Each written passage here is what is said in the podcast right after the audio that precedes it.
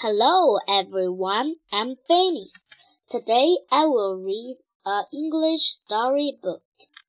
Brown Mouse gets some corn. Brown Mouse looked out the window. I can see some corn in the garden, he said. I like eating corn, said White Mouse.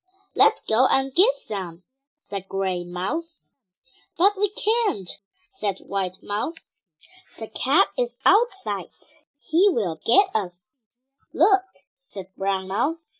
The dog is asleep down here by the window. We can make him up, and then he will run after the cat. Let's go. The little mice climbed out of the window. Come on, said Brown Mouse. Let's all jump on the dog's tail. The little mice jumped up and down on the dog's tail. The dog woke up. Then the dog saw the cat. Grrr, he said, and the cat ran away. The dog ran after it. Now we can go and get the corn, said Brown Mouse. The mice ran to the garden and came back with some corn.